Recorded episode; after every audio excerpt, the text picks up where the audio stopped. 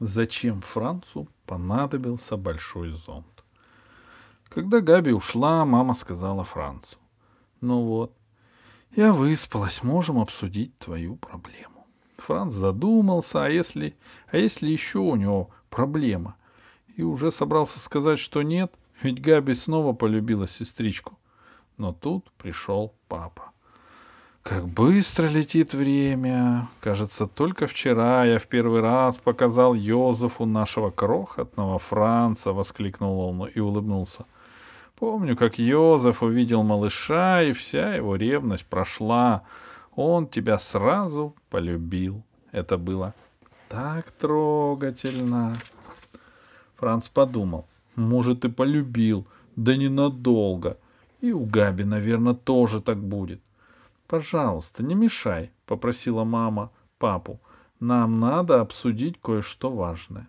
«Пардон», — сказал папа и пошел в ванную. Франц, наконец, заговорил.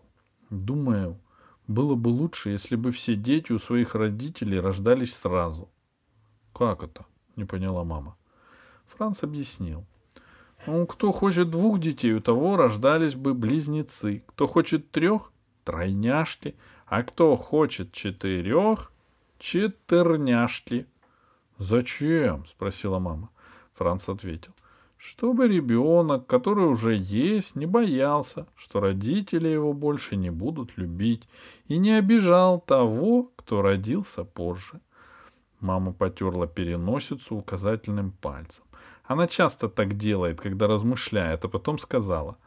Тогда у меня было бы два Йозефа и ни одного Франца. И Франц добавил. Если бы ты подождала пять лет, у тебя было бы два Франца. Но я очень довольна, что у меня есть и Йозеф, и Франц. А как представлю, что по соседству могли бы жить две Габи, твоя идея нравится мне еще меньше. Две Габи? Теперь уже Франц поднял принялся тереть переносицу. А ведь верно, подумал он. Две Габи — это и правда чересчур. Мама усадила Франца к себе на колени. Если Габи снова покажется, что сестричку любят больше, чем ее, ты сможешь ее утешить, — сказала она. — А если Габи будет сестричку обижать? — спросил Франц. — Тогда ты будешь ее защищать, — ответила мама. — вот в этом-то и проблема, крикнул Франц. Ну как мне со всеми ними справиться, чтобы всем хорошо было, так чтобы и нашим, и вашим. Мама поцеловала Франца. И нашим, и вашим, задумчиво сказала она. Знаешь что? Давай я куплю тебе большой зонт. Под ним вы все отлично поместитесь. Там можно будет собираться, чтобы решать проблемы и обо всем договариваться. Это будет такой примирительный зонт. Что скажешь? Давай, согласился Франц.